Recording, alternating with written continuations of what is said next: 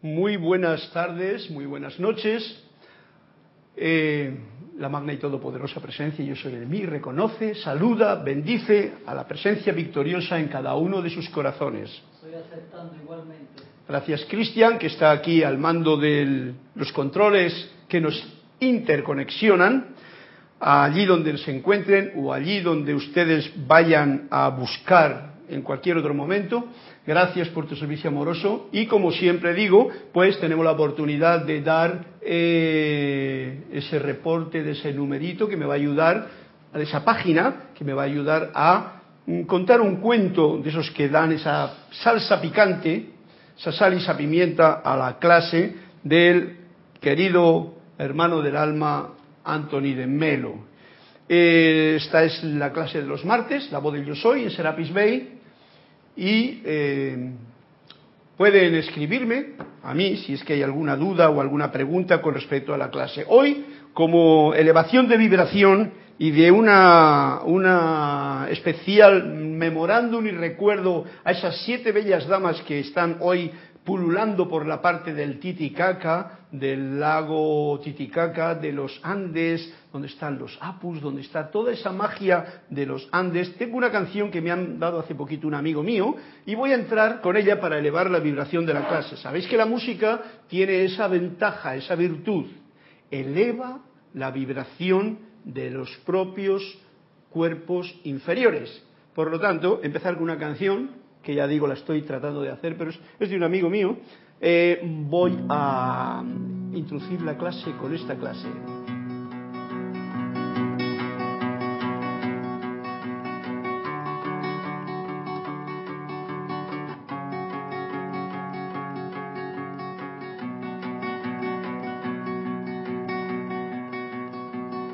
Aunque todo es perfecto, en la tierra está surgiendo esa medicina que guardaron los ancestros para recuperar la memoria del misterio que ayuda a estar en paz en la tierra y en el cielo.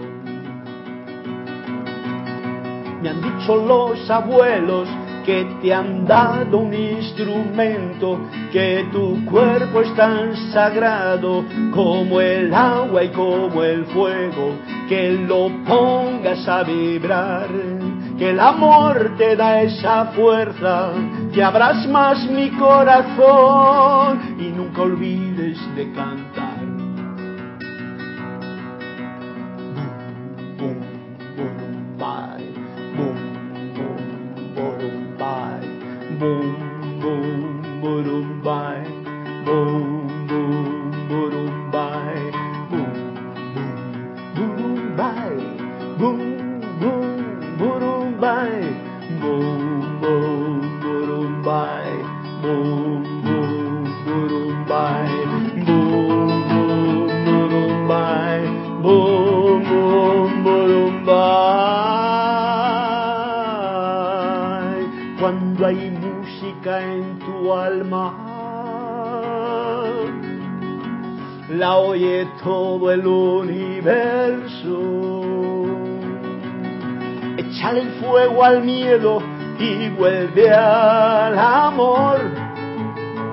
Échale fuego al miedo y siente el calor.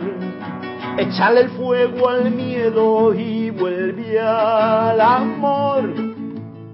Échale fuego al miedo y siente el calor. Que no se apague el fuego en tu corazón que no se apague el fuego en tu corazón, que no se apague el fuego en tu corazón, que no se apague el fuego en tu corazón. Cuando hay música en el alma, oye todo el universo.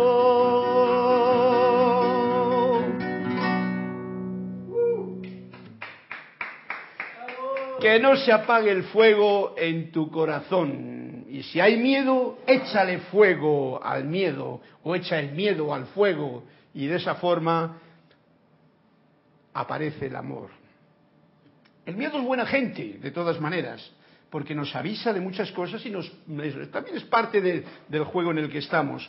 Así es que esta es la canción que me ha apetecido cantaros hoy para entrar en la clase, para elevar la vibración del momento y también para que sea pues una, nota muy andina, precisamente, que eh, nos va a servir para entrar en un tema especial, que va a ser el de hoy, un tema especial que es el de el, del libro de Manuel, precisamente, porque ya hemos terminado por fin el capítulo 2 y ahora comenzamos con el capítulo 3. Y como hacía tiempo que no le dábamos como ímpetu a este capítulo, vamos a ir al capítulo 3, que no es ni más ni menos que amor, la palabra más desgastada, más eh, mm, incomprendida en muchos casos, más bella y hermosa en otros, en casi todos, y que nos va a dar los puntos fundamentales que a mí, como sabéis que yo soy fan de Manuel, pues eh, me encantará compartir con todos ustedes. Y si por supuesto hay algo que añadir, pues Cristian está ahí a los mandos también. Si hay algún numerito ya por ahí eh, o cuando le vaya a ver, así me pongo al día con ese cuento que nos va a ayudar a ver qué es lo que tenemos en mente. ¿Hay algo por ahí? Sí, ya mandaron numerito y mandaron saludos. díselo y dime el número. ¿Y el número? A ver, a ver cuál era, dónde estaba el, el número. Juan Carlos Plaza de Bogotá, Colombia, va con la página 133. Bendiciones para todos, reportando sintonía desde Bogotá, Colombia. Gracias, Juan Carlos. Y es la página 133. Ajá. También reportó sintonía Alejandro desde España. Dice, buenas noches, hermanos, conectado a la clase. ¡Ole, Carlos! Hombre, Alejandro, un fuerte abrazo por allá y a toda nuestra gente. Página 90, de, España. Alejandro. Página 90. Vale.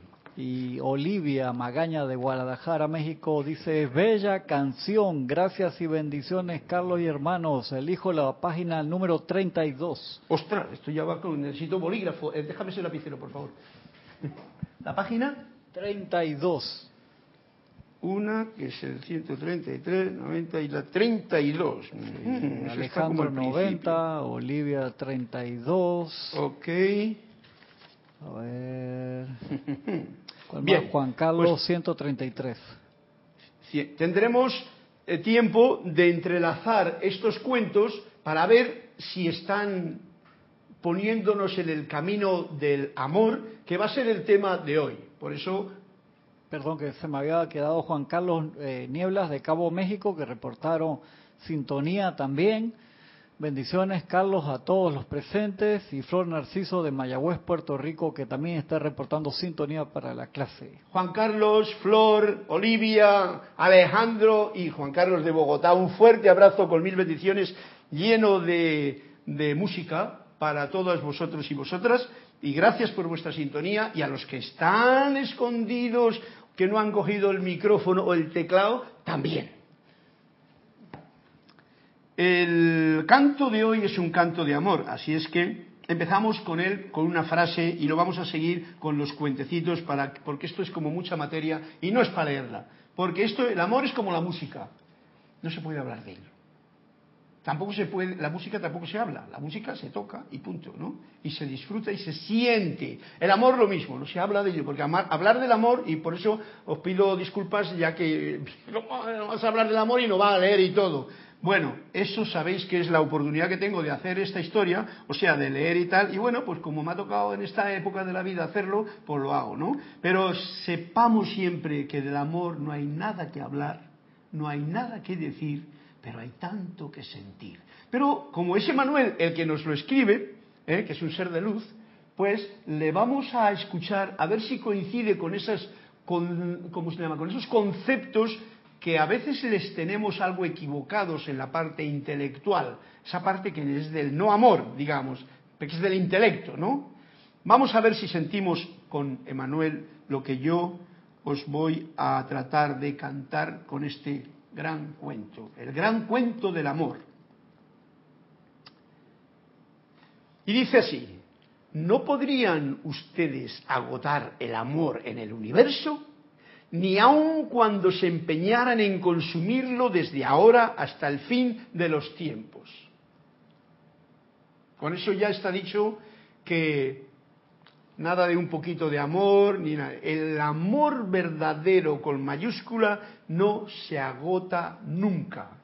No se agota nunca. Esto es una imagen que nos está diciendo. O sea, como que todas estas galaxias, todo este universo, todo esto que podemos imaginar, porque no.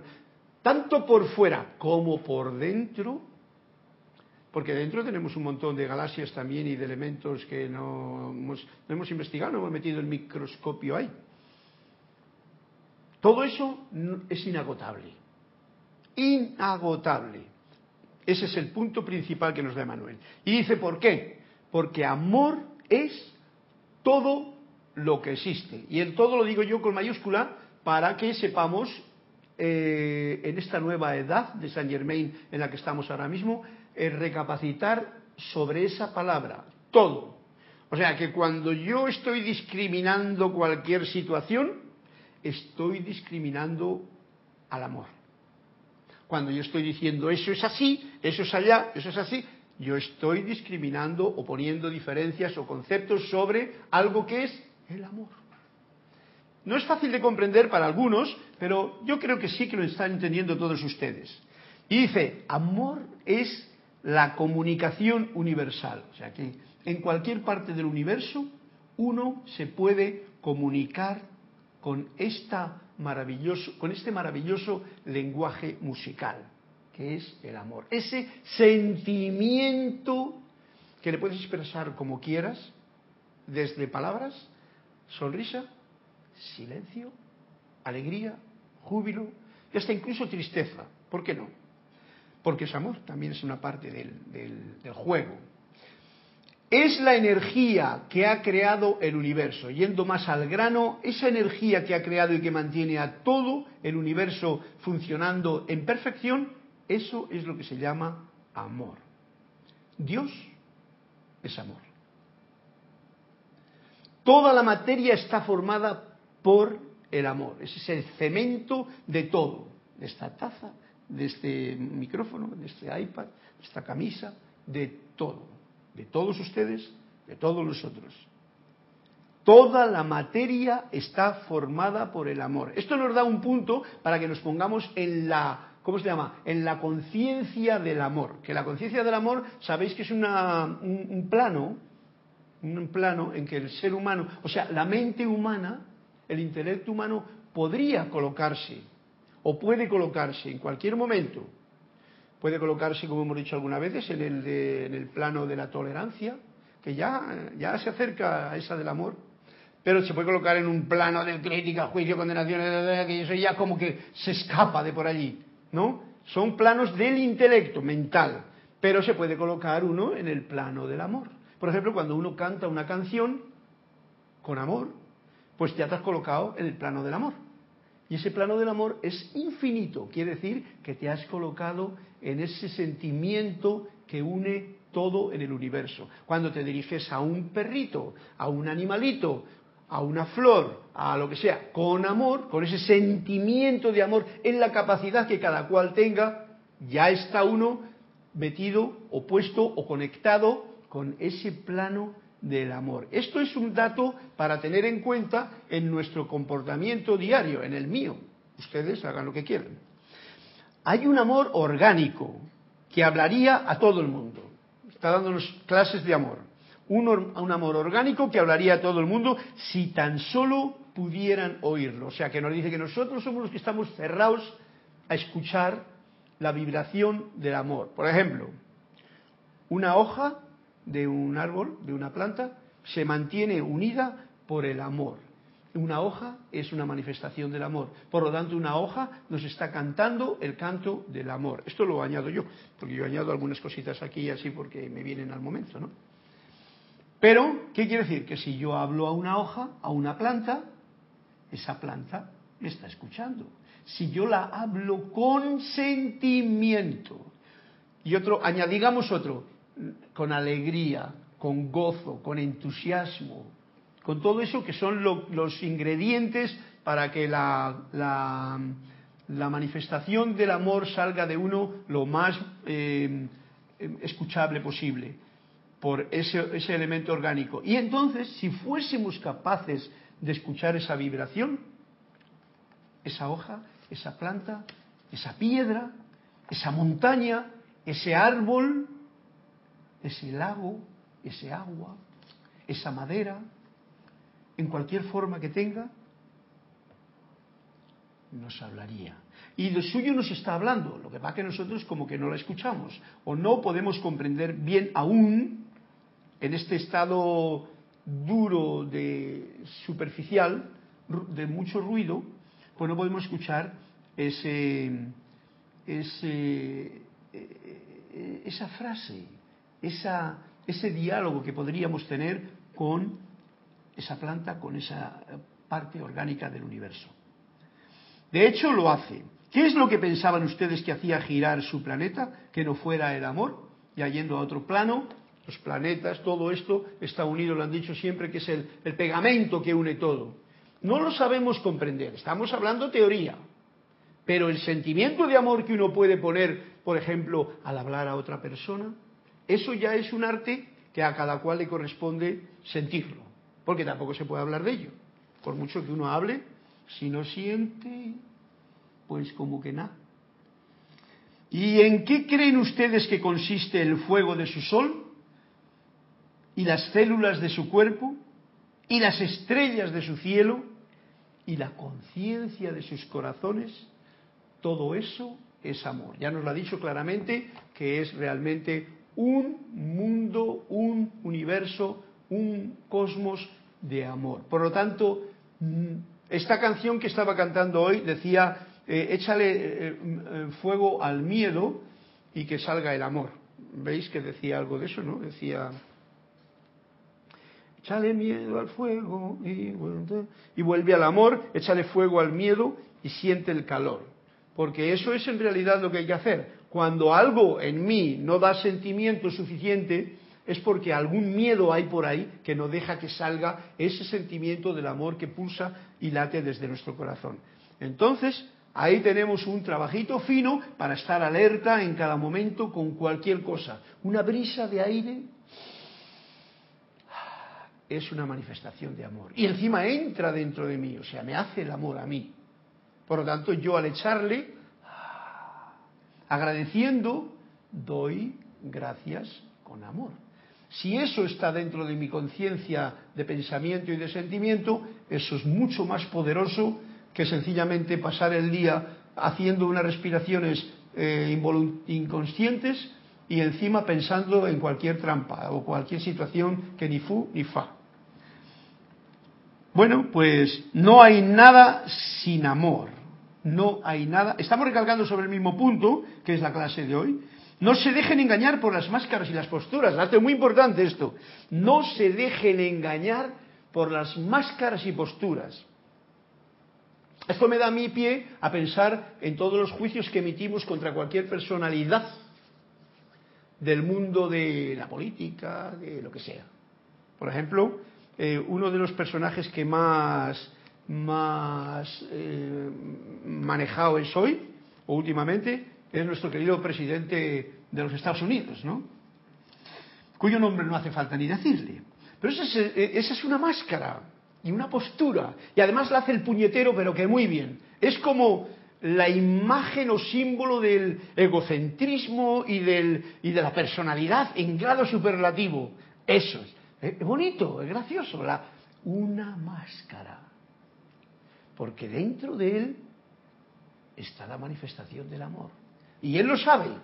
No digo ese ejemplo por no poner al presidente de aquí o de allá o del otro lado, al cual generalmente las eh, personas que no están escuchando esta clase, probablemente, pues le echan cada cosa por encima que no se puede uno imaginar, a todos y no nos damos cuenta de que cada vez que echamos juicios y condenaciones con nuestro intelecto, nos estamos privando a nosotros de sentir el amor, cosa grave.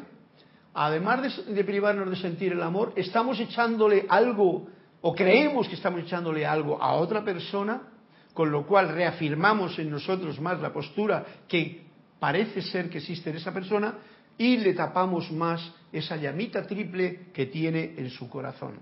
Por lo cual no le dejamos ni respirar en las apariencias. Esto es importante. No se dejen engañar por las máscaras y las posturas. Ni incluso por la tuya o por la mía, porque muchas veces sabéis que yo lo veo, las mujeres eh, son como un, dato fundamental. Ellas las gusta ponerse una máscara, ¿no? La mascarilla, la más baratilla y la todo eso simplemente pues porque se ven más bonitas, ¿no? Teórica o físicamente. Pero sabemos que dentro de cada mujer, por muy, por mucha máscara que lleve y por muchas posturas que ponga, no son para juzgarlas, son para ver detrás de esa máscara que ahí vive armonos, amorosa, armoniosa y dignamente esto que llamamos el amor que hoy estamos desenvolviendo en esta clase. Ojo al dato, ¿para qué juzgar ni criticar cualquier cosa? Ya no digo, cada cual que haga lo que quiera, si quiere poner una máscara o una más barata, pues que se la ponga, ¿no? Pero de todas formas, eso es un juego, y esto, esta vida es un juego, siempre nos lo han dicho. La vida es un sueño, la vida es un juego. Juégale bonito. Lo único que puedo decir yo, juégale lindo para que realmente tengamos esa opción de que puedas compartir tu juego con alguien que te está viendo o que está sintiendo que lo que tú haces eh, merece la pena. El amor es la goma que mantiene unido al universo. Esta es como esa frase ya que está establecida así. No entendemos ni goma, no entendemos ni lo que es unido, ni tenemos lo que es universo, porque no lo podemos entender, porque es muy grande. Y ahora nos dice Emanuel, antes de pasar al cuento, la mayor necesidad que tiene un alma, la mía por ejemplo, es la de alcanzar ese amor. Esa es la mayor necesidad, que la llevará de vuelta al uno. Una vez que se hayan eliminado los juicios que le han causado tanto dolor. Y aquí está la reducción de todas estas clases que estamos dando últimamente. Repito, la mayor necesidad que tiene un alma es la de alcanzar ese amor. ¿Por qué la tiene? La necesidad de alcanzarlo, porque como que nos hemos olvidado de él. Por eso esta clase nos lo está recordando, para saber que todo es amor, que lo único que hay que hacer es recordarlo, para sentirlo. Y entonces esa eh, necesidad que tiene ese alma de alcanzar el amor es porque eso nos va a llevar a la unidad. Y veis que estamos en un mundo viviendo de dualidad, trialidad, cuatrialidad y toda la diversidad de este mundo, lo cual es un mundo aparente para que sintamos la unidad del amor. Y dice, una vez, y esto es el, el sine qua non, una vez que hayan eliminado los juicios que le han causado tanto dolor, aparecerá esa unidad. Por lo tanto, tengamos en cuenta eso. Siempre que yo me veo a mí juzgando cualquier situación, primero, juzgándome a mí mismo, ya estoy eh, perdiendo la oportunidad de sentirme en unidad. Porque el juicio, sabéis que lo que viene es de la parte intelectual, de la mente, de los intelectos, de los conceptos que yo tengo, que me han metido, de cosas que creen, creo que son y realmente no son, y todo eso. Creo que lo entendéis bien. Una vez que se hayan eliminado los juicios, que le han causado tanto dolor, entonces uno alcanza ese amor y esa unidad. Por, eso es tan importante acallar nuestra mente. El otro día se lo decía yo a unos compañeros, ¿no? Como en la música, ese es uno de los detalles que yo he podido comprobar. Cuanto más callada está la mente, más se expresa la música. Y eso es bien importante. Si yo estoy tocando, lo puedo tocar y pensar una tontería, pero ahí no hay música, porque yo no puedo enviar a un tiempo, el, en, el, en, el, mismo vaso no puede haber eh, esas mismas, eh, o sea, el agua fría y el agua caliente. Eh, el sentimiento parte del corazón. Si hay mucho ruido mental, el sentimiento no se escucha. Y la música es uno de los detalles, por eso abogo tanto porque usemos nuestro instrumento. Nuestro instrumento musical es todo el cuerpo, todo el cuerpo. Pero aparte tiene pues la voz para poder entonar melodías, para decir palabras bonitas. Eso es música. Ah, Pero todo el cuerpo es el, el instrumento. Por eso hay que tenerle bien afinado. No solamente clases de canto para cantar. Todo el instrumento nuestro de cada uno es el propio cuerpo físico. Por eso nos fastidia tanto cuando alguna de las partes te está quejando porque le duele algo o porque tiene un, un mal funcionamiento. Y tanto nos preocupamos. Porque el instrumento, eh, porque nosotros somos como una nota musical con patas. El otro día se lo decía yo a Mario cuando hablaba de la música. Somos una nota musical que está emitiendo sonido afinado o ruido, afinado o desafinado, pero con patas, dos y vamos caminando por ahí. Está bonito eso. Por lo tanto, afinar el propio instrumento es la maravilla que nos va a ayudar también a sentir ese amor, porque ese amor primero hay que sentirlo con uno mismo, no más que con los demás. Bien, vamos a ir a la página que me ha dicho, ¿cómo se llama? Juan Carlos. Me ha pedido una página que la 133. Y dice así el cuento. No sé lo que tendrá que ver con la clase que estamos dando hoy, pero vamos a verlo. Restricción. Restricción. El maestro se mostraba extraordinariamente afable con los catedráticos de universidad que acudían a visitarle, pero nunca respondía a sus preguntas ni se dejaba enredar en sus especulaciones teológicas. ¿Eh? A él era muy afable con esta gente. Es muy importante porque reconoce el amor en todos, pero no respondía a sus preguntas ni se dejaba enredar en sus especulaciones teológicas, o sea, catedráticos de universidad. Y a los discípulos que se maravillaban de ellos les dijo, ¿puede uno hablarle del océano a una rana que habita en un pozo ¿Mm? ¿Puede hablarle a uno, a, a, una rana que habita en un pozo, puede hablarle uno a esa rana? ¿O hablar de lo divino a una gente que se encuentra encajonada en sus propios conceptos? Y dice, él sabe, no puedes hablarles, porque nunca te van a entender. Por lo tanto, optaba por guardar silencio. Este cuento, como veis, es una maravilla de cuento, como todos los que contamos aquí, gracias Juan Carlos, creo que le entiendes a la primera. Y esto nos da este punto de vista que estamos trayendo a cabo en este momento.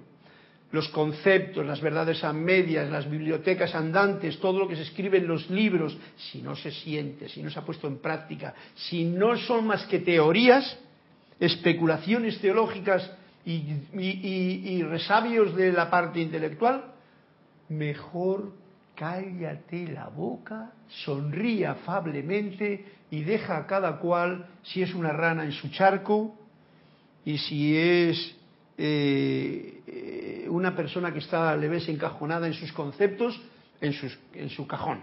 Se le deja ahí. Porque no trates de sacar a la rana del charco, ni al que está muy encajonado en sus conceptos. Tendrá él, y para eso la vida es muy hermosa, la oportunidad de, a través de los zarandeos que la vida te pega, de poder salir de ese cajón y decir, pero qué tontería que me tiré toda la vida aprendiendo, leyendo de aquí y de allá los upanisas, los otros, las religiones, las Biblias, las metafísicas y todo, y estoy en, no sé cómo se dice, estoy en bragas, estoy, estoy desnudo, no comprendo nada. Y eso, eso cuando habla con él mismo, cuando hable con los demás igual se tira el rollo como le, le gustaba hacerlo ante el maestro. Bonito cuento, bonito cuento que tiene su enseñanza, espero que lo haya podido leer y todos podáis hacer, eh, ¿cómo se llama?, un apunte a este dato. Vamos a apuntarle aquí y nos vamos a pasar a la página del cuento de Olivia. Magaña, ¿no? Olivia, Olivia, tu cuento se llama Ignorancia. No te lo tomes a pecho, es el cuento, ¿vale? El joven discípulo era tan prodigioso que acudían a solicitar su consejo intelectuales de todas partes, los cuales quedaban maravillados de su erudición.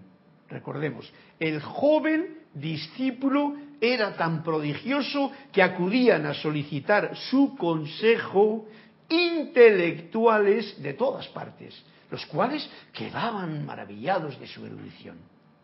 Cuando el gobernador andaba buscando un consejero, fue a ver al maestro y le dijo, dime, ¿es verdad que ese joven sabe tanto como dicen? A decir verdad, replicó el maestro con ironía, el tipo lee tanto que yo no sé cómo puede encontrar tiempo para saber algo. Bueno, creo que estamos dándole, estamos dándole al, al, clavo con el mismo martillo, en el mismo lugar y con más fuerza. Gracias, Olivia, te das cuenta, ¿no? A lo que respondió el maestro con cierta ironía. El tipo lee tanto, ese joven discípulo, que yo no sé cómo puede encontrar tiempo para saber algo. Esto es muy importante. ¿Sabéis? Está bueno, ¿no? Está bueno ese. Bueno, esto, este cuento es el, le he contado dos, no sé por qué he contado dos, pero bueno, queda un tercero por ahí de Alejandro, me parece, que le contaré después mientras echa raíces este cuento de Olivia en la tierra, que hemos, la tierra nuestra, que es nuestra propia conciencia. Y continuamos pues con el canto del amor. Y nos dice así. El verdadero amor a uno mismo, a sí mismo, no es egocentrismo. Ojo al dato, esto es bien importante, porque uno se piensa muchas veces, se han vendido, porque date cuenta que nosotros hemos sido bien socializados desde que nacemos. Ser humano, cuando entra, y más ahora que tenemos esta educación de libros, de erudición, pero no de sabiduría. Esto es el cuento de ahora, ¿no? Está llenándonos, estamos llenos de, mm, de eh, Estamos bien programados, iba a decir yo. Por eso muchas veces la gente que no está bien programada, o que no se deja programar bien, como son esos malos estudiantes de la escuela, vamos a suponer, eso se les mira con mala, con mala cara. Y yo, en esta nueva edad que estamos, siguiendo los conceptos de este mismo cuento que hemos leído de Olivia, eh, diría, ojo al dato, no nos pongamos tan bravos con la gente que no quiere aprender o que se resiste a esas materias de programación, ¿para qué? Para ser un buen sirviente en esta sociedad bien manipulable. Es una forma de decirlo de mi parte, pero creo que debemos de estar ojo al dato porque eso es así y no viene a cuento el suavizar ninguna situación. Por lo tanto, no todo el que el que el que lee, como diría aquí, eh, igual simplemente está en su charca y puede ser muy bien eh, utilizado, ya sea rana, ya sea cajón, como decía el cuento anterior. Sin embargo, el verdadero saber no depende de los conocimientos intelectuales que uno recibe. El verdadero saber, y nosotros lo estamos aprendiendo ahora, depende de la conexión que tú tienes con tu verdadero ser, que es el que verdaderamente sabe y que está dentro de uno mismo. Y ese es el punto nuevo que traemos en esta nueva conexión de esta edad dorada de Saint Germain, esta edad dorada en la que ya estamos eh, caminando todos los que me escucháis, por ejemplo. A veces nos olvidamos, ¿no? Y volvemos otra vez a, a creer en los conceptos que nos han metido, ya sea en la escuela, en los padres, los maestros, los amigos, nosotros mismos porque nosotros mismos nos metemos muchos programas también al, al, asunto. Pero bueno, una cosa es el ser intelectual, como decía el capítulo este del 133, ¿no?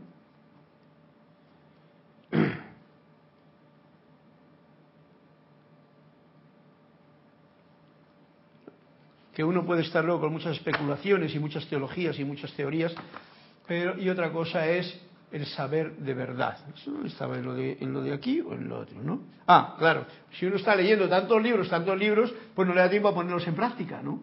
No le da tiempo a ponerlos en práctica, como decía el cuento de Olivia. Y si, ¿de qué sirve tanta teoría si no practicas nada? Si luego has leído toda la mecánica popular y todo el asunto eh, eh, y luego resulta que no sabes enchufar un cable a la corriente o al enchufe, por ejemplo Cosa sencillísima. Si te rompe algo y lo único que sabes es si tienes dinero comprar otro. Bien.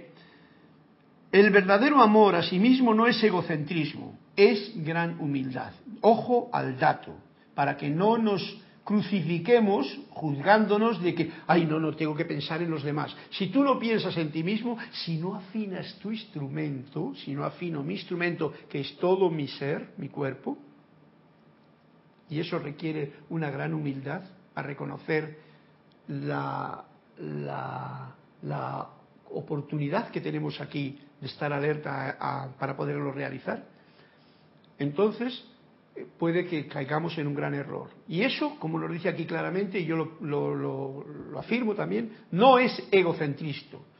No importa lo que digan los demás. Hasta que, no se den, hasta que no se cuente con una buena dosis de amor y comprensión por sí mismo, o sea, fijaros lo que nos dice, esto es bien importante, hasta que no se cuente con una buena dosis de amor y compasión, perdón, humildad, saber las veces que metemos la pata, las tonterías que decimos, los pensamientos que tenemos, toda esa cantidad que son precisamente eh, falta de amor con uno mismo, los juicios que yo emito contra mí, ay que si yo soy así, mira que existe por allí, conceptos que yo tengo de mí mismo que no son lo que deberían de ser, mientras que no se, no se cuente con una buena dosis de amor y compasión por uno mismo, no se podrá ni pensar en prodigarlo a otros. Todo lo, tengo clarísimo yo. Tú no puedes amar a nadie si no te amas a ti mismo.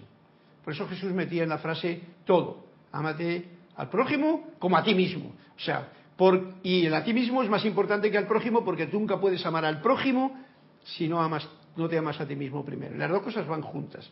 Amas a Dios sobre todas las cosas, que es el prójimo y tú, y, yo. Y al, y al, prójimo, que es ese, el próximo, el que está al lado, por ejemplo a Cristian, como yo me amo a mí. Al que tengáis al lado, lo mismo.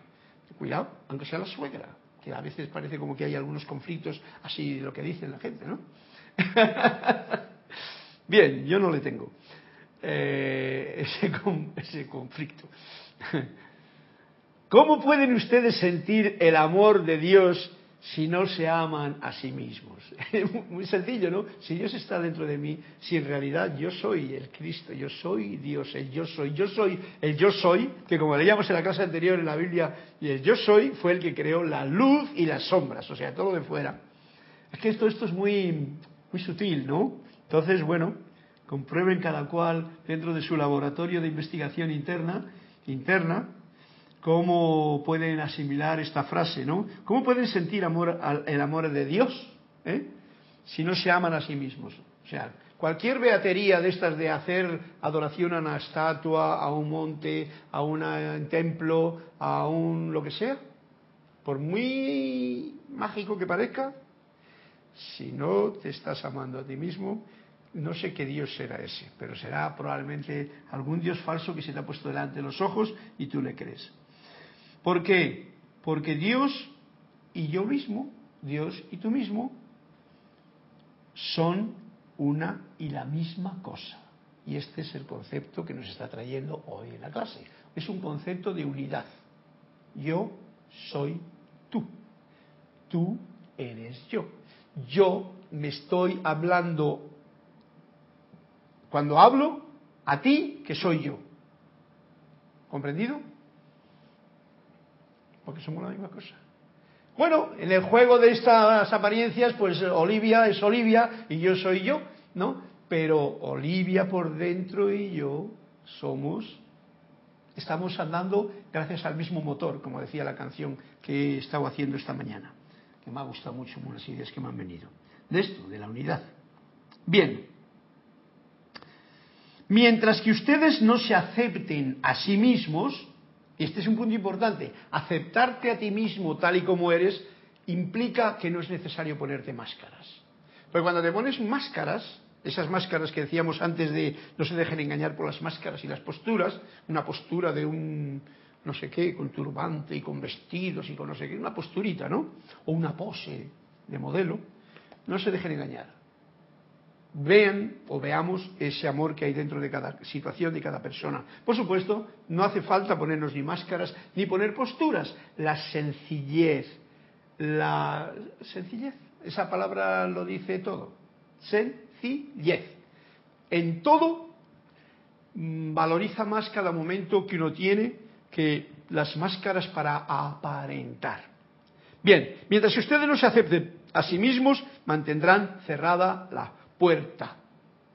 Para esto, que es lo más importante, comprenderte, afinarte, etcétera, etcétera. Esa puerta que nos lleva a la, a la expansión que todos añoran, esta expansión de conciencia, esta expansión de sentir unidad con todo, de poder sentir, ya no hace falta perdonar, cuando sientes unidad ya no tienes que perdonar, porque ¿quién perdona? Todavía cuando estamos en, labor, la labor de la mente. Mirad que esto me estoy adelantando a muchas cosas que ocurren aquí, pero no es lo mismo uno que está aprendiendo que uno que ya lo comprende. Por lo tanto, cuando tú estás aprendiendo, todavía estás aprendiendo a nivel intelectual. Bien, entonces vamos al punto siguiente que dice, el amor no requiere práctica, el amor es. Por lo tanto, el amor, todo esto que estamos hablando del amor son simplemente, bueno, pues un lapsus que mi personalidad y mi ego y todo lo que queramos llamar, pues está diciendo porque me toca dar esta clase. El amor no requiere práctica. Pero de tal manera es que conste que hay una gran cantidad de amor en, en, en mí ahora mismo para todo aquel que pueda estar escuchando esta clase. Una gran cantidad infinita para que cada cual pueda captar lo que pueda captar, ¿no? Y ese es, eso es la práctica. Entonces, si la, cualquier actividad del día la mm, llevas con la conciencia de ampliada de que eres tú el que estás irradiando lo que sea, pero ese que sea que esté bien levantado con la A de amor y de armonía y de amabilidad y de amigo y de todo lo que es eso que empieza por la que es el bello, porque el amor es eso es lo que vamos a decir, la práctica. Pero no requiere que tú te pongas a practicar como quien se pone a practicar escalas en una guitarra o en un piano, por ejemplo. Esa práctica no sirve. Porque la realidad es el momento en que uno tiene tiempo de expresarlo. Y eso no se practica, porque practicar, practicar algo es meter el intelecto. Y el intelecto es como he dicho antes con la música el intelecto no facilita el sentimiento. Si el intelecto, que es muy bueno, la parte mental, la parte intelectual es muy buena, sirve al sentimiento del corazón, entonces la cosa cambia.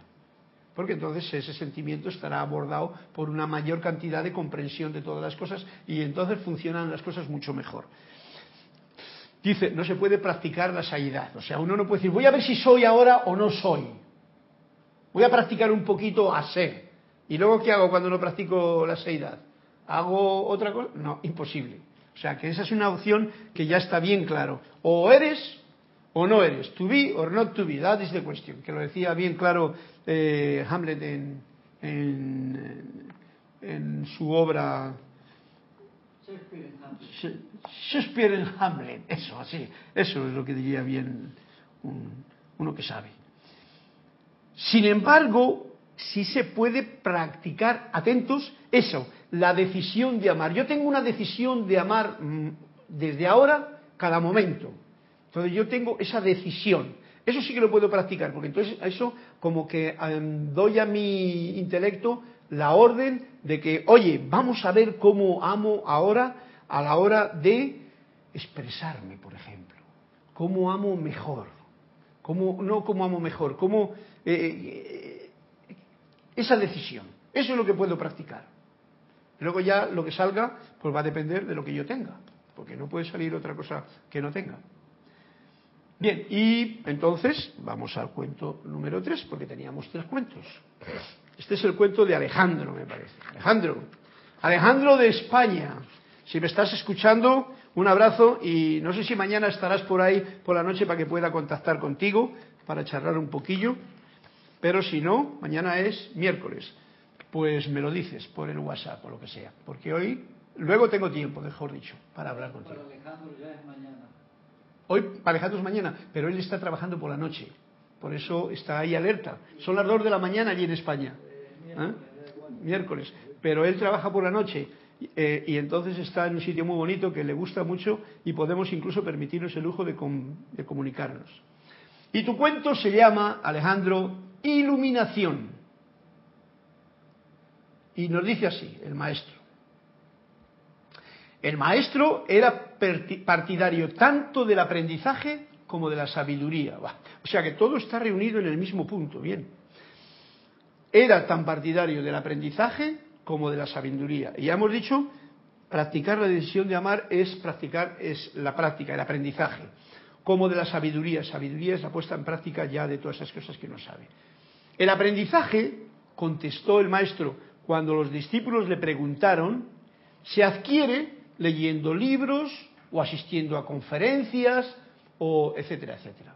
tú lees libros, como estamos haciendo nosotros, eh, asistes a conferencias, eh, coges periódicos, ahí estás aprendiendo. ¿Y la sabiduría? Le dice el, alumno, el discípulo. Y dice, la sabiduría se consigue leyendo el libro que cada uno es. O sea, ya tenemos otro dato más. No solamente somos una nota con patas, somos un libro cada uno de nosotros. Y ahí es donde uno practica la sabiduría. Leyendo, o sea, instruyéndote, practicando tu propia seidad, poniendo en marcha tu verdadero ser en cada momento, diría yo. Porque dice, y como si se le ocurriera de pronto, al maestro dijo, claro, que no es una tarea fácil en absoluto, porque cada minuto del día supone una nueva edición del libro. Alejandro, ¿lo has comprendido? O sea, este libro puede tener una edición, pero le puedo, puedo comprar la cuarta edición y esta es la que yo tengo. Pero en el libro de mi vida, cada minuto mi libro se está reeditando. Por lo tanto, no es tan fácil, porque tú no te puedes aprender hoy una cosa y decir esto ya, y eso lo hacemos muchas veces. Yo conozco mucha gente que dice, no, porque pasó esto, entonces va a pasar lo mismo. No, no, no, no, no. Esto es cuántico, como diría la película que vi el otro día yo de Atman. Ah, ¿verdad que sí? buena película. Muy buena. El asunto está en que, en que cada momento es único y ahí el ser actúa de una forma el momento, y ese es el libro de ese momento. Pero al momento, a la hora siguiente, lo supone ya tienes editado el libro de otra manera. Y eso lo sabéis vosotros, pero igual estáis en un momento de, ah, de júbilo, de alegría y de un buen contento y de un humor fantástico. Pero te viene una hora más tarde y te llaman por teléfono y te dicen una mala noticia que te toca aquí. Aquí y aquí. Y todo ese contento que tenías con respecto al, a la hora anterior, ese libro de la hora pasada, se ha convertido en otro libro diferente. Te le han reeditado, pero con otras historias. Bien, este es el cuento, Alejandro, iluminación. Y esto quiere decir, esta es la iluminación, el saber leer cada momento el libro de tu seidad y ponerla en práctica. Leer no quiere decir que es como hago yo aquí ahora. Leer es sentir a tu seidad en acción. Y es muy bonito esto lo que está diciendo. Y coincide muy bien con la clase de hoy porque en realidad esto es la manifestación del amor. Leer ese libro. Porque los demás libros son sencillamente, como las, las conferencias, son sencillamente un aprendizaje. Lo cual también es necesario. Un aprendizaje. ¿Por qué aprendizaje? Es un aprendizaje para desaprender todo lo que nos han hecho aprender innecesario, si entendemos el, dilema que estoy exponiendo. Como he dicho antes, desde que venimos estamos aprendiendo a vivir mirando para afuera. Y luego tenemos que desaprender todo eso, respetándolo mucho, a todo, porque todo es amor. Y empezar a aprender mirando para adentro. En el libro que cada momento está cambiando. Veo cada momento porque no es lo mismo el momento que tengo yo ahora que el que tenía hace cinco años, y el que tenía hace diez. Y lo mismo ustedes. Son momentos cambiantes que son una maravilla porque así uno pues puede expandir esa, eh, tener esa expansión que añoramos y que te hace comprender cada vez más las cosas. El estancamiento en todo nivel, el quedarte con el libro de ahora, el interior, pensando que ya te le sabes, ya sabes cómo son las cosas, no es buena opción. sencillamente no es buena opción. Por lo tanto, pasa la hoja o pon el libro nuevo en cada momento, es lo que nos está recomendando el cuento de la iluminación que nos está trayendo, que nos has traído a cuento Alejandro hoy. Gracias a los tres por estos tres bonitos cuentos. Y sigue la canción del amor. El camino hacia el amor se encuentra experimentando lo que es la ausencia de amor. Así como el camino hacia la luz es estar consciente de la oscuridad. Ok. Comprendido, ¿no? El camino del amor se encuentra experimentando lo que es la ausencia del amor. ¿Qué estamos haciendo nosotros en este plano? ¿Para qué hemos venido? En una palabra podríamos llamarlo que es para esto. De hombre vamos a ir a la tierra, a esa escuela, para experimentar el desamor. Y por eso todos nos queremos enamorar. Y todos echamos a esa persona que nos ame y que nos apapiche y que nos diga qué bonito que eres y cómo te gusta que me gustes y cómo me gusta que te guste. Y todas esas cosas, ¿no? Y de esa forma en ese camino, en ese eh, experimento del no amor, como el que tenemos ahora mismo aquí, esas guerras, esos follones, esas enemistades, esos gobiernos, todo ese rollo que tenemos montado, es precisamente el camino hacia el amor, cuando se experimenta. Si estamos ojo a visor y nos damos cuenta de que simplemente es una forma de aprender, esto es una cosa individual, esto no va con los periodistas ni con la gente que mete a, todos los bichos en el, mismo, cajón o a todos les pone el mismo zapato. Esto va con tu actitud interna, como decía, de practicar la decisión de amar. Yo voy a practicar mañana más la decisión de amar. Punto primero, ya lo he dicho en las clases anteriores, para practicar la decisión de amar tengo que poner en práctica la decisión de juzgar cada día menos. Más amor, menos juzgamiento. Porque cada vez que yo juzgo, no estoy amando, por lo tanto, ya sabéis, es de cajón. Así como el camino a la luz. O sea, experimentando lo que es la ausencia de amor, así como el camino hacia la luz, el camino que nos lleva hacia esta luz que todos como que deseamos, es estar consciente, no es en ser oscuridad, es estar consciente de que estamos viviendo en un mundo donde hay un sol, luz, y una luna, que para que no nos demos de golpe con todo, pues es el momento de la noche, la oscuridad. Como decíamos también al leer el primer frase de la Biblia del otro día. Que Dios creó la luz y la oscuridad. ¿Para qué? Para que tú aprendas, teniendo estos dos, para que yo aprenda teniendo estos dos focos, el de la oscuridad y el de la luz sepa pasar por ello y vivir en la luz que yo soy. ¿Entendido? Bonito es. Esto me gusta a mí, de verdad. Me da mucha alegría leer y compartir este libro con vosotros. Y y falta el segundo, que está también ya en marcha. Pero todo va despacio, porque esto no hay que correr mucho. Porque ya digo que sobre el amor ni se escribe ni se habla. Aunque estemos haciendo las dos cosas porque estamos aprendiendo, como ha dicho el cuento de Alejandro. Cada ser hace la elección suprema que es al amor, eh, cada ser hace la elección suprema. O sea, tú puedes elegir quedarte en la oscuridad y ahí te quedas hasta que aprendas, o te puedes ir hacia la que es más luminoso y entonces pues ahí aprendes de otra forma. Si tú eliges, porque eso es el libre albedrío, y ahí está también tu forma de aprendizaje. No hay nada equivocado en elegir ni una ni otra cosa. Lo que pasa es que a veces pues te va a llevar como más tiempo o vas a sufrir más golpes el estar metido en cosas que no en, no discernir bien cuál es la oscuridad para comprenderla ah, y amarla. Eh, amarla, ¿eh? Recordad y amarla. Porque si uno no lo ama, no lo comprende. Porque la comprensión viene del amor. No quiere decir hacerte uno con ella, quiere decir verla, amarla, respetarla, dejar ese, ese libro de la escuela que es en la que estamos, dejarla para otra gente y tú, venga, que el día es muy bonito desde por la mañana. Al amor no se le domina, nadie puede dominar, sencillamente se le permite que surja, que se manifieste.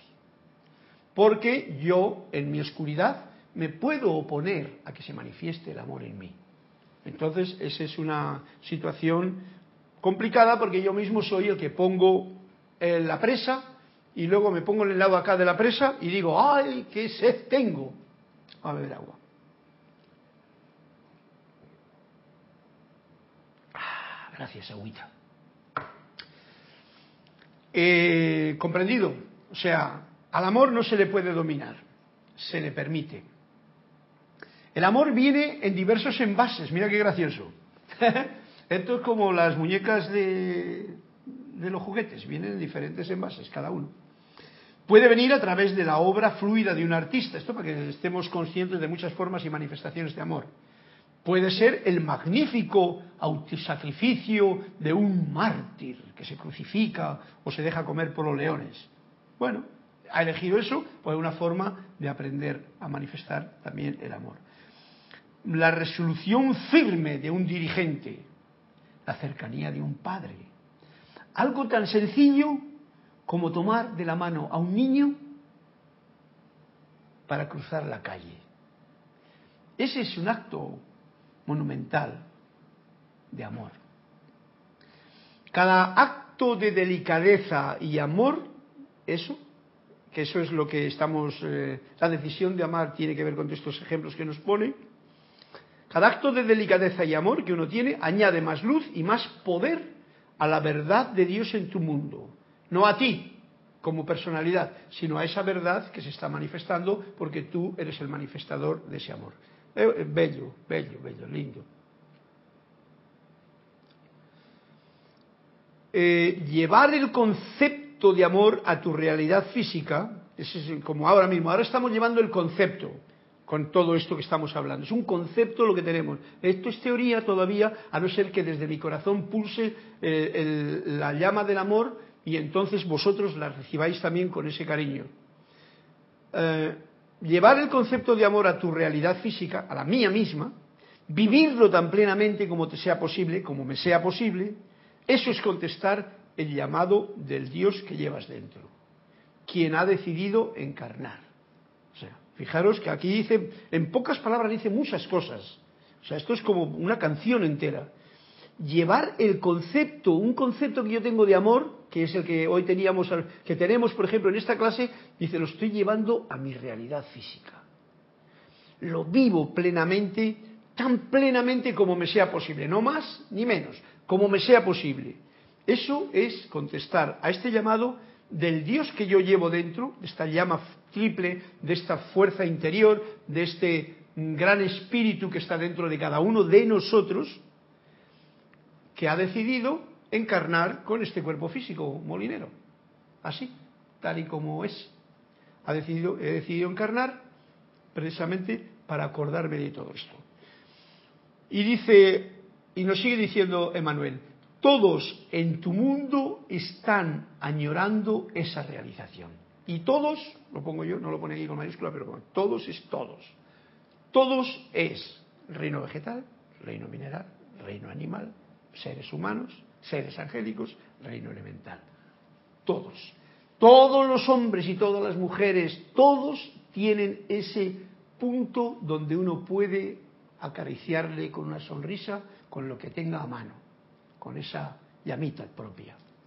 Porque todos están añorando esa realización. Cuando uno la muestra y la sabe mostrar, en ese momento, ¡clac! se te ha abierto la puerta para conectarte y para que esa persona que esté añorando sepa que, ajá, lo estoy añorando porque además lo veo en otra persona, por ejemplo. Y es un detalle bueno. Quisiera que quede claro que no hay conflicto alguno. Todos los conflictos son del desamor. En el amor no hay conflicto. O sea que cada vez que uno discute con su pareja, cada vez que tal y que cual, sencillamente es que en ese momento se ha olvidado de lo que es. Se ha olvidado de que es amor. Incluso con los hijos, ¿eh? ¿verdad, Cristian? A pesar de que la sociedad nos ha impuesto que tienen que hacer y que hay y todas esas cosas, que es un rollo tártaro que no tiene nada que ver con esto. Pero que por la motivación que tenemos en estos dos centurias, en la que la, forma de educación tiene que ser de esta forma y de la otra, y te la imponen, y los niños dicen, ah, no quiero esto, y tú dices, pero que no tienes que hacer, que nos... Yo me acuerdo con mi hija que lo tenía muy claro y digo, mira, me comía yo todo eso que tenía que ver y decía, mira, haz lo que, ten, lo que quieras hacer, pero no te voy a decir yo que tienes que hacerlo eso. Así lo hacía, y estoy muy contento de haberlo hecho, pero que conste que en su tiempo me costó lo suyo porque parece como que iba en contra de todo lo que estaba programado. Y además me tenía que coger el riesgo de la experiencia que la revolución de eso traía en todos los lugares. Como estaba solo, vivía, lo pude, lo pude lograr, dentro de lo que cabe. Porque igual podría haber hecho otra cosa Pero en aquel tiempo no tenía tanta iluminación, ¿no? Bien, contento estoy eh, de todo el proceso. Eh, quisiera que quedara claro que no hay conflicto alguno en el amor. Eso del amor lo pongo yo, pero es por lo que se refiere. La alimentación que ustedes reciben en el nivel físico es, dicho sea de paso, beneficiosa para su crecimiento espiritual. Esta frase que yo nunca, la había tenido en cuenta. Porque creemos que la alimentación, eso es lo que tienes que hacer porque tienes un cuerpo y tienes que alimentarle. Ojo al dato. El cuerpo es espiritual, lo que pasa es que está un poquito macizo, vibra un poquito lento. Y nos está dando un punto muy especial para que sepamos comer espiritualmente, comida que sea más espiritual, porque está alimentando la parte espiritual. Y eso ya sabéis todos, que uno que come mucho, mucha carne de burro, pues el burro se convierte. le pone las orejas así, además de cada burrada que no veas. Bien, por lo tanto, una comida más, como decía, lo leí la Biblia, que creó los árboles frutales y tal y que cual, los animales, y cada cual le dio su alimento apropiado, pero que nosotros no hacemos caso porque hoy día lo que se hace caso es el negocio de algunos que luego te lo venden y no te dan opción. Es más, te lo prohíben, te dicen que es pernicioso y te dicen que es veneno, cosas que son buenísimas o, lo llaman de otra manera. Bien, la alimentación que ustedes reciben en el nivel físico es, dicho sea de paso, beneficiosa para su crecimiento espiritual. Ustedes añoran por amor, así como la flor añora el sol. Es un ejemplo bonito. Yo generalmente, como tengo las plantas en allá en mi casa que, que las da el sol por allá, pues se me tuercen para allá, ¿no? Se me van todas mirando para el sol como si fuesen girasoles, pero no, son plantas y se van para allá. Entonces yo, cada día que las veo que se van un poquito para allá, las doy la vuelta y se me va para el otro lado. Y así van creciendo y yo estoy alerta con esa historia porque la flor, la planta, añora al sol. ¿Y quién? ¿Y yo que soy? Más que una, una planta de energía atómica perfecta. Y ustedes también. Lo que añoramos es el sol. Y mirad por dónde, que eso yo lo echo de menos aquí, es que cuando vives en una ciudad pues como que no ves el sol, no ves las estrellas, no ves la noche, no ves nada. No ves los eclipses, no ves nada. Porque no hay, como que no, tiene que poner uno mucha, mucha fuerza para hacerlo, ¿no? Bienaventurados aquellos tiempos en que yo lo hice y, y los que lo puedan hacer ahora. Pero tampoco es un problema, porque tanto el sol como las estrellas, como la, la luna, está dentro de uno mismo. Recordémoslo. Tenemos un universo mucho más hermoso. ¿Eh? Esto es el viaje que, tenía la película de Atman, ¿te acuerdas tú? Ese es el viaje al interior, que no le ha descubierto todo el mundo, pero que el director de esa película sí que sabe de qué está hablando. ay, ay, ay, ay, Eso, es para experimentar y luego ya cállate la boca porque va eso ve la película. Y la película no dice ni, ni un pelín de lo que pasa por ahí. Bien, ustedes añoran por amor, así como la flor añora el sol. Y tienen ustedes tanto derecho ¿eh? como esta flor. Y con esto ya terminamos la clase que me he pasado. Así es que os deseo una feliz semana. A las chicas que están por allá, por la paz, que se inunden de paz, de alegría y de júbilo de estar siete guerreras cerca o muy en la falda de estos templos de luz que son esas grandes montañas donde hay tanta magia, tanto en el valle, donde está el Amazonas, como a las alturas, donde están las nieves puras, limpias del Huascarán, del Himalaya, de, digo, del Himalaya no, de, los Andes y, de, y del Himalaya ya también, da igual. Bien, para terminar, como he quedado, voy a hacer un pequeño, pequeño, pequeño, un pequeño eh, decreto, que dice así, y con esto me despido de esta clase. Magna presencia yo soy. Proyecta el relámpago azul de amor divino de los maestros ascendidos en cada detalle de esta condición y vuélvanla un gigantesco milagro de amor, de luz, de protección, de perfección, de felicidad, de liberación y victoria de la luz de Maestro Ascendido en y por todos los involucrados y manténlo eternamente sostenido. Hemos pedido por más amor divino, que es lo que estamos aprendiendo a través de estos libros a manifestar. Muchas gracias por su atención y que sea la luz de Dios que nunca falla, la que pulse vuestros corazones radiante, hermosa y feliz. Gracias a todos.